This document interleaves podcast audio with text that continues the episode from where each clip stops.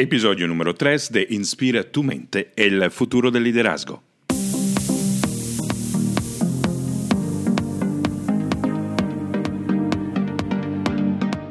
Cada semana Inspira tu mente te trae ideas, inspiración, recursos y prácticas para despertar y manifestar el líder que está dentro de ti. El propósito de este podcast es de expandir tu inteligencia emocional y espiritual para que puedas prosperar en un mundo disruptivo y exponencial. Yo soy Aldo Cívico, autor y estratega de liderazgo a nivel global. Trabajo con CEO, ejecutivos, artistas y influencers, ayudándolos a convertirse en líderes conscientes para que dejen una huella profunda en la humanidad. En el episodio de hoy quiero hablar de un tema sobre el cual eh, me preguntan mucho. Eh, me preguntan cómo encontrar tu propósito de vida. La eh, escritora y activista política Helen Keller decía que la felicidad no es el producto de la autogratificación, sino de la fidelidad a un propósito digno, a un gran porqué. Y pienso que preguntarse sobre el propósito es también prácticamente preguntarse sobre el significado de la vida, sobre el significado de nuestro ser y sobre el significado de nuestro hacer. Un eh, mural gigante eh, domina la sala de mi casa, eh, la casa que tengo en Medellín, y el tema de este mural diseñado por dos artistas urbanos, grafiteros de Medellín, es el propósito. Eh, y cuando entras en la sala ves este grande mural y allá puedes eh, reconocer y distinguir a Martin Luther King, a Gandhi, eh, pero también algunos símbolos de la cultura originaria de los muiscas juntos a unos símbolos de la realidad urbana en las cuales vivimos hoy. Y mm, domina este mural también una cara gigante de un joven, un joven que viene de un eh, pueblo cerca de eh, Medellín que se llama Bello y me impresionó mucho la historia eh, de este joven que yo nunca conocí, nunca he tenido todavía la oportunidad de encontrar. Se trata de un adolescente que nació, creció en una situación económica y social de eh, marginalización, pero siempre con un sueño de trascenderse a través del deporte extremo, sobre todo a través, a través del parapente. La manera con la cual empezó a ejercitarse fue ayudando a deportistas a escalar las montañas alrededor de Medellín y a prepararse para lanzarse. Y así poco a poco aprendió transformando este sueño eh, de eh, sobresalirse, este sueño de trascender su realidad, su condición económica eh, y encontrar un propósito, una felicidad a través del parapente, a través de ayudar a estos otros deportistas. Y me gusta porque es una historia de trascendencia, de superamiento eh, muy bonita, es una historia de un héroe anónimo y por eso eh, quise que fuera la cara dominante de este mural acerca también de otra cara muy famosas que cuando pensamos en propósito de vida pensamos en ellos como Gandhi como eh, Martin Luther King. Y este eh, mural está enmarcado por dos palabras eh, escritas. Una es propósito, que justamente da el título a todo el mural, y la otra es la palabra que de alguna manera sintetiza y expresa mi propio propósito de vida, que es la unidad. Y para mí unidad significa unidad en la diversidad, como la diversidad es eh, un elemento constituyente de la unidad.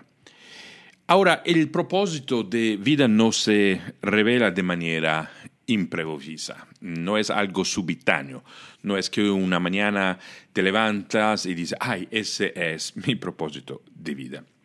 Más bien, yo pienso y si miro a mi propia vida, experiencia y también a la experiencia de mucha gente con la cual me confronto, con la cual hablo, el propósito es más eh, el resultado y el producto de una búsqueda, es el resultado de un camino. Es algo que se aclara también con el tiempo, se profundice con el pasar de los, de los años de la experiencia. Y entonces eh, quería compartirle un poco cómo eh, yo he encontrado por lo menos un episodio que fue fundamental mm, para yo entender eh, mi propósito, cómo conectarlo, descubrirlo. Eh, y fue un viaje, un primer viaje que eh, yo tuve en la ciudad de Palermo, en Italia. Mm, como algunos de ustedes saben, yo soy italiano, nací, crecí en Italia, crecí, nací en una ciudad eh, pequeña, cómoda, con, por ejemplo, una tasa de desempleo muy baja, alrededor del 4%. Y yo siempre estaba fascinado de problemas un poquito más complejos. Eh, y uno de los temas, de los problemas dominantes eh, cuando yo era niño y adolescente era eh, la violencia y, las dinámicas de poder legada a la mafia, la mafia siciliana, la Cosa Nostra. Y por una serie de circunstancias que sería demasiado largo eh, aquí volver a, revivir, eh, terminé eh, a, Palermo por una investigación, por una reportería periodística y me encuentro con una historia, con un joven que de verdad cambia la ruta de mi vida. Es la encuentro con un joven que se llama eh, Cosimo, que en este entonces tenía 17 años, yo tenía 21. Eh, Era un ex estudiante, ex alumno de alguien que yo conocía en Palermo y que daba clases de inglés y que conociendo mi interés, eh, mi búsqueda de historias poderosas y fuertes para mi reportaje, me propuso de ir a visitar, encontrar a Cosimo. Y Cosimo vivía en una periferia olvidada, marginalizada de Palermo en ese entonces, un barrio que se llamaba Falso Miele. Y también sabía que eh, su papá había sido eh, asesinado en una eh, famosa matanza, un famoso magnicidio en Palermo, donde fue sacrificado con otros siete hermanos dentro de la guerra de la mafia entre clan mafiosos en los años 80. Y Cosimo había empezado a vivir, eh, a seguir los pasos del papá, eh, porque em, ya a los 13, 14 años eh, fue capturado y tuvo que ir a la cárcel para menores de Palermo, el Malaspina. Em, y había estado allá varias veces. Pero el encuentro con este profesor también fue importante, significativo para Cosimo, porque fue eh, también el encuentro con una persona que mostró hacia él un interés genuino por sus necesidades, por sus historias. Eh, era alguien, eh, este profesor que se llama Valerio, era alguien que no lo juzgaba, no juzgaba por su condición, por su historia, por lo que había pasado y, no, tenía el interés de verdad de ser un buen profesor y de ayudarlo, de acompañarlo en su camino como alumno. Y encontrar una persona que de manera gratuita, generosa, estaba interesada de él fue algo absolutamente novedoso para Cosimo que le puso eh, que lo puso a hacerse preguntas eh, importantes sobre su realidad, sí mismo, sus relaciones, su entorno. Claramente no fácil salirse de un entorno así, cuando ya, digamos, ese entorno hace parte prácticamente del entorno de tu familia, es una relación multigeneracional con el crimen organizado, con la mafia en particular.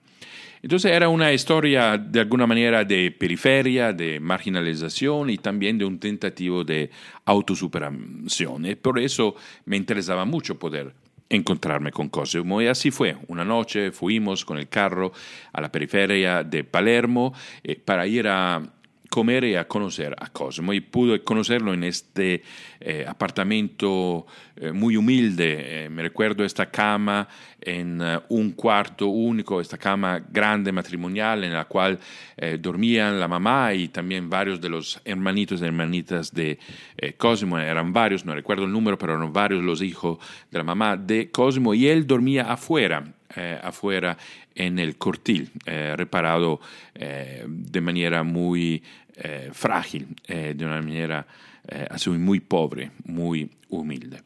Y Cosimo em, me hizo entender que me daba el permiso de ingresar a, su apartamento, de entrar en su historia, en su humildad, intimidad, solamente gracias al hecho que estaba presentado y era amigo de este profesor. De hecho, Cosimo no comunicaba conmigo directamente, lo hacía hablando en un dialecto siciliano muy estricto, eh, que yo en ese entonces todavía no entendía, y se comunicaba por eso a través de Valerio, que de alguna manera hacía de traductor eh, entre eh, Cosimo y entre mí. Y me miraba, con mucha sospecha. Lo que eh, pasó es que mm, tuvimos una comida muy, muy buena, muy rica. Yo comí las cosas que me ofrecieron y le aseguro que algunas de las cosas que me ofrecieron no, no eran de mi agradecimiento, no hacían parte de mi menú diario, pero para mostrar respeto, para mostrar agradecimiento con la invitación, eh, haciéndole sentir que estaba honrado de poder estar allá, compartir con él y su familia me comí todo lo que me ponían en el plato. hay un dicho siciliano que dice que quienes no acepta tampoco se lo merece, o sea, tampoco están eh, dignos de respeto. Entonces, comer y comer todo lo que te ofrecen en Sicilia es un gesto muy, muy importante para eh, mostrar aceptación, gratitud y para conectarse. Y ese fue el ejercicio que hice en aquella noche. Y después, en los siguientes días, Cosimo empezó a, venir a acompañarme, ayudarme en mi trabajo de, reportería y de verdad nos volvimos en algunos días buenos amigos. Y eh, Cosimo me hizo cuestionar mucho. No solamente me abrió un mundo que yo no conocía, una realidad, una manera de pensar y de vivir que no eran familiares para mí, sino que también eh, me hizo mm, cuestionar mm, la facilidad con la cual yo vivía, eh, los privilegios que yo tenía, aun si venía de una familia de clase media que siempre ha trabajado mucho, pero yo ya a los 20 eh, años había logrado varios de mis sueños, mm, sobre todo personales, sobre todo profesionales. Em, y sentía en aquel momento que los problemas que yo pensaba de tener eran problemas, yo los llamaba en aquel entonces problemas burgueses, o sea, por el hecho que en la vida tenemos que inventarnos problemas, pero no eran eh, problemas reales, no eran seguramente los problemas de sobrevivencia, eh, de dolor, de aguante que tenía eh, Cosimo. Y eso me hizo cuestionar mucho, me hizo cuestionar mucho sobre mi estilo de vida, sobre mis prioridades y sobre todo me hizo la gran pregunta que tiene que ver con el propósito de vida. Yo eh, por qué quiero vivir, para quién quiero vivir, eh, cuál va a ser mi huella, cuál va a ser mi legado.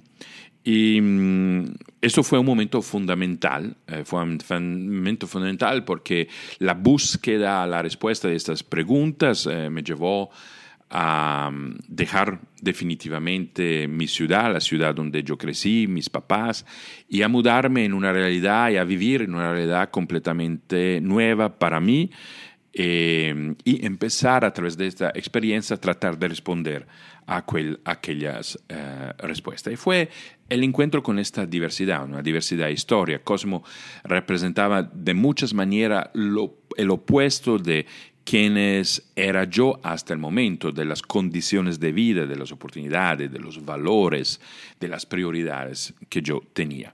Em, y fue allá que fue un gran comienzo eh, para mi vida y que me llevó siempre más a vivir con este sueño de aportarle a la unidad de la humanidad, descubrir que más allá de las diversidades, por ejemplo, entre Cosimo y yo eh, teníamos una humanidad que nos ligaba y que a través de la diversidad de Cosimo no, se trataba de, decir quién tenía una mejor vida, sino que nos completábamos. Era una forma, eh, estas dos vidas tan distintas, de complementarnos y de hacernos regalos, eh, porque yo me sentía, me complementaba, entendiendo la manera desde desde dónde llegaba Cosimo y de cómo él vivía.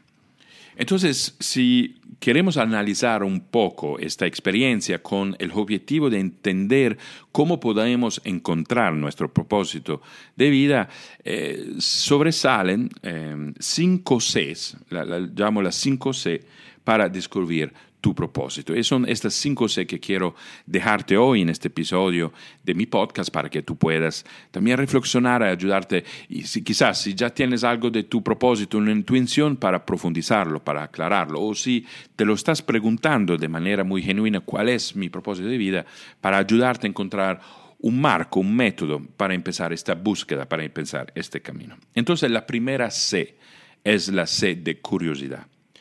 Mm, tenemos que tener la mente abierta, tener el corazón abierto. Tenemos que ponernos a la ventana, a la periferia de nuestra propia experiencia, de nuestro propio conocimiento y mirar afuera preguntándonos qué hay más allá de lo que conozco, más allá de lo que he vivido y experimentado hasta el momento. Hay de verdad que empezar a abrir los ojos, las orejas, eh, el corazón, la mente, la inteligencia, para ver qué hay más allá de lo que yo conozco. Entonces, esta curiosidad eh, es el primer elemento para poder encontrar el propósito. Como similarmente la curiosidad que yo tuve de ir a la periferia de Palermo para conocer la historia de Cosimo, para entenderla eh, la storia de Cosimo.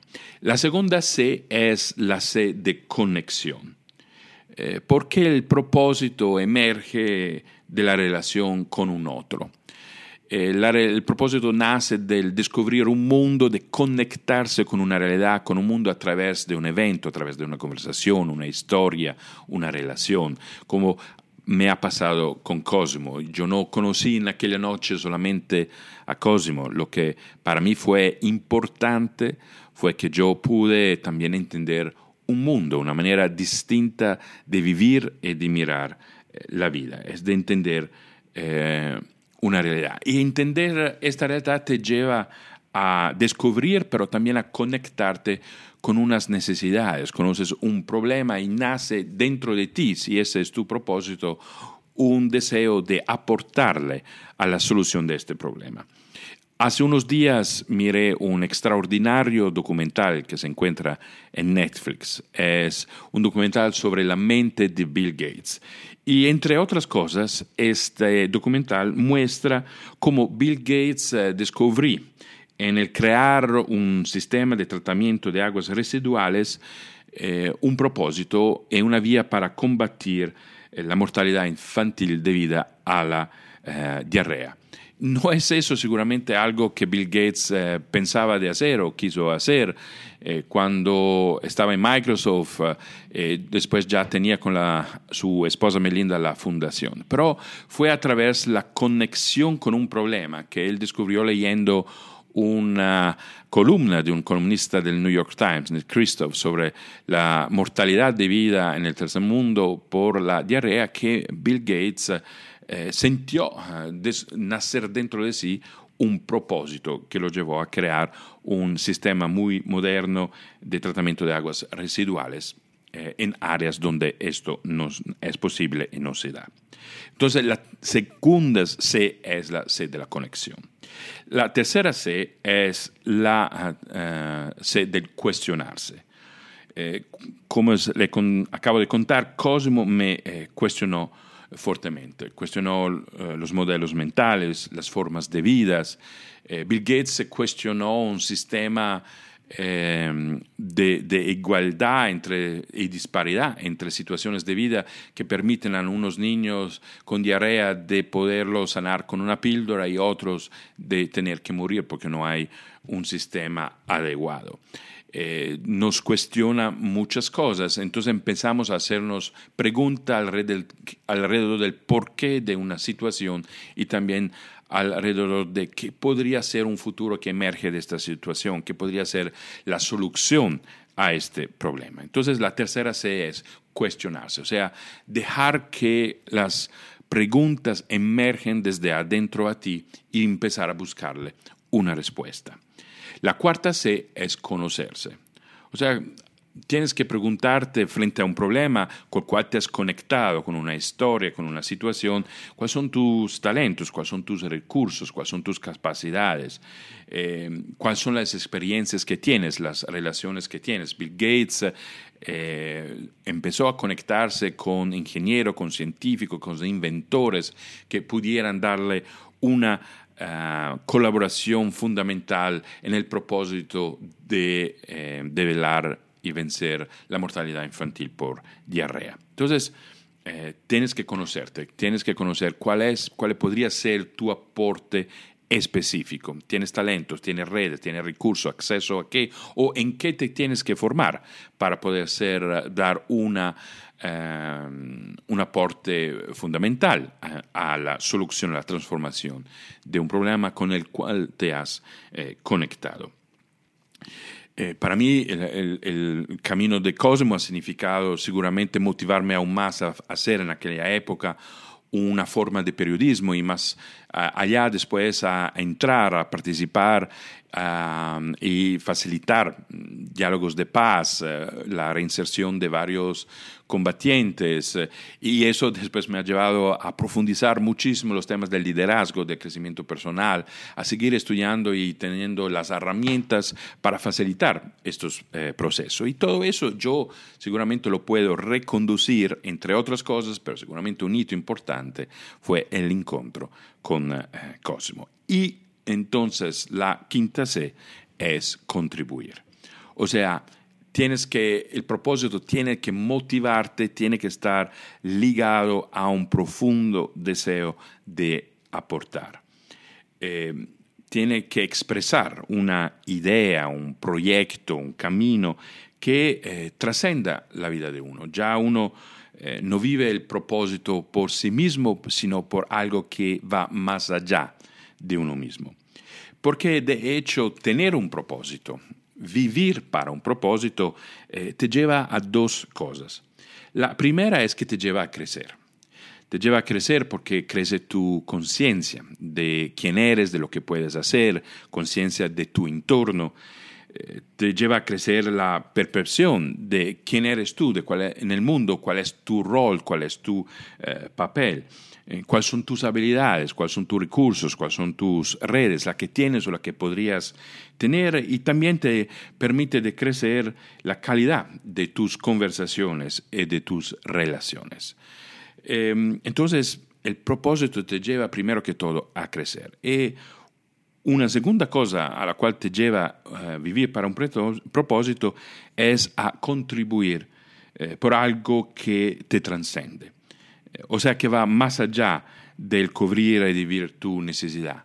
Eh, ya no se trata de vivir para ti mismo, eh, para tus objetivos eh, personales, sino que uno vive para un propósito superior, es vivir para los demás, es vivir para servir. Esto es en su base, en su raíz, el tener un propósito superior que guía eh, tu vida. Y como resultado de eso, como resultado de este crecer, como resultado eh, de este aportar en el mundo, eh, uno accede a la experiencia de la plenitud, accede a la experiencia de la felicidad. Y de hecho la felicidad y la plenitud de la vida no son un propósito en sí mismo, son más el efecto, el resultado de vivir para un propósito. Entonces, si eso es un poco el camino eh, del propósito, si eso es la manera eh, de llegar a un propósito y vivir para un propósito, vale la pena quizás también hablar de, eh, por lo menos, tres mitos fundamentales que muchas veces hay alrededor del propósito. Y los quiero explicitar porque yo pienso que conocer estos tres mitos alrededor del propósito permite también de tener acceso al propósito de manera más simple, más fácil. El propósito se hace accesible.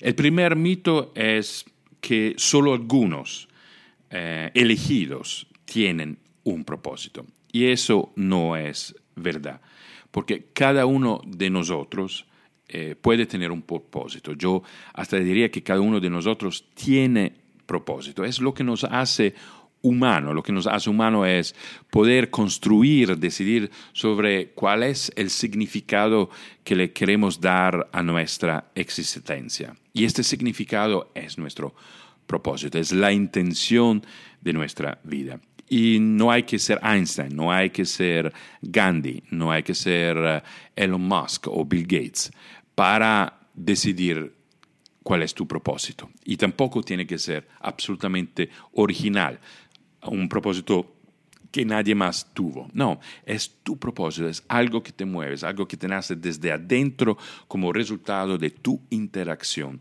con la realidad, con tu entorno, con el mundo. El segundo mito es que eh, la pasión y el propósito son sinónimos. Eh, no, no necesariamente el propósito coincide con algo que te apasiona. Hace unos minutos te conté de Bill Gates, seguramente la pasión, no pienso que la pasión de Bill Gates ha sido el tratamiento de aguas residuales. Eh, ni su pasión era salvar la vida de niños por eh, la, la diarrea. Bill Gates tenía otras pasiones, las pasiones que quizás los llevaron a construir eh, el imperio de Microsoft. Pero el propósito nace de una conexión, nace de una conexión con una realidad, con un otro, el, deseo de aportar a la solución de un problema, eh, de expandir la sociedad, de elevarla de alguna manera. Entonces, no, el propósito y la pasión no coinciden. El propósito es una forma de servicio para resolver un tema, un problema, una situación. Tercero, eh, tercer mito, el propósito es el producto de una inspiración. Eh, no, no es como la caída de caballo eh, de San Paulo en su vía hacia Damasco. no es algo subitáneo que te llega así, un día despertándose, entonces tú podrías decir, no, yo sigo viviendo, haciendo mi vida, y un día quizás me levanto eh, o durante una caminada en un bosque eh, yo encuentro mi propósito. No, es más que todo el resultado de una búsqueda, de eh, un deseo de estar abiertos, curiosos hacia lo que pasa al mundo, nace de una conexión profunda, una interacción con tu entorno, de un conocimiento de tu entorno. Ese entorno puede ser pequeño o puede ser grande, puede ser toda la humanidad, puede ser el mundo, no importa, pero es desde esta interacción que nace un propósito. Entonces, ¿cómo puedes encontrar eh, tu propósito? Eh, cuando yo trabajo con mis clientes, la mayoría son CEO, ejecutivos, hay unas celebridades y eh, varios influencers. Cuando yo hago este tipo de trabajo, uno de los ejercicios que muchas veces hacemos es la de crear una declaración de propósito fundamental. Yo tengo esta declaración y me gusta trabajar con mis clientes para que lleguen a esta declaración fundamental y seguramente en unos de los próximos episodios va a ser un gusto para mí poderle eh, compartir eh, esta declaración fundamental de propósito. Eh, pero esta declaración es prácticamente tu norte, es la estrella polar que te guía. sobre todo cuando te sientes perdido, y tienes que volver a encontrar el camino, aquel camino que tiene corazón porque tiene propósito. Es el tu por qué. Mm, muchos de nosotros seguramente hemos leído, eh, leído el libro de Simon Sinek sobre el por qué, donde él explica cómo es importante no tanto eh, enfocarse en el cómo se puede lograr algo, sino que lo más importante para la vida de uno, para la vida hasta de una organización, es el por qué. Y cuando hablamos de por qué, hablamos de propósito. Eh, te ayuda a mantener eh, la ruta, sobre todo cuando eh, quizás te pierdes, estás en el desierto y te preguntas cómo salir de una situación. Establece por eso un criterio, varios criterios para la toma de decisiones, te ayuda a enfocarte en lo fundamental para que no te puedas distraer y desarrolla también tu autoimagen porque declara tus valores, explícita tus creencias, fomentas tus emociones positivas, te hace, te convierte en quien quieres y tienes que ser para poder lograr tus objetivos y para lograr tu propósito. Entonces, si ese es como eh, el ejercicio de una declaración de propósitos y eso es el, el porqué de una declaración de propósito, te quiero ayudar a sacar ideas e inspiraciones quizás para qué podría estar en tu declaración personal de propósito.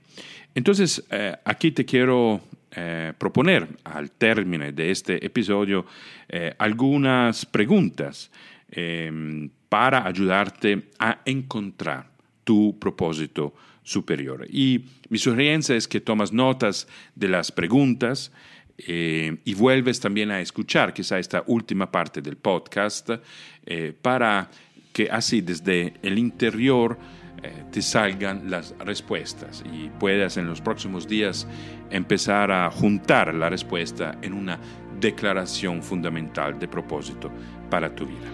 Entonces acá están estas preguntas para ti.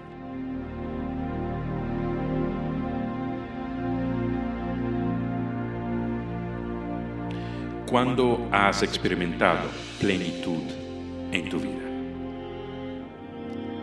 ¿Quiénes soñabas de ser cuando eras niño? ¿Cuáles son tus talentos y tus habilidades naturales? ¿Quiénes han sido algunos de tus modelos de vida?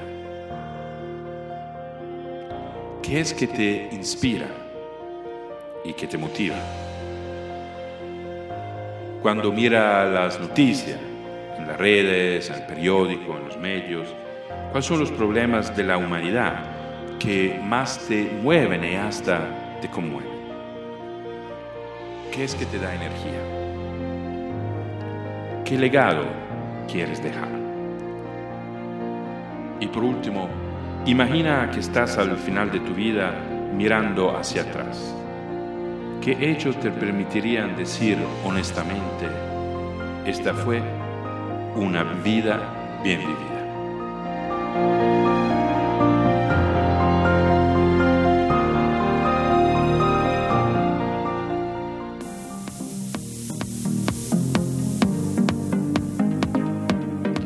Gracias por ah, acompañarme en el episodio de hoy. Eh, te recuerdo de suscribirte al podcast para que no te pierdas ninguno de los episodios y eh, te invito también a dejar tus comentarios, tu reseña de este podcast, sobre todo si lo escuchas en el iPodcast de Apple.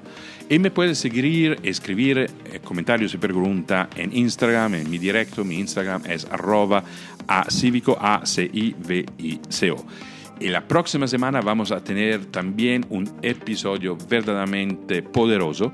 Mi invitado va a ser Mateo Jaramillo, el fundador de Matelsa, una empresa líder en eh, Colombia.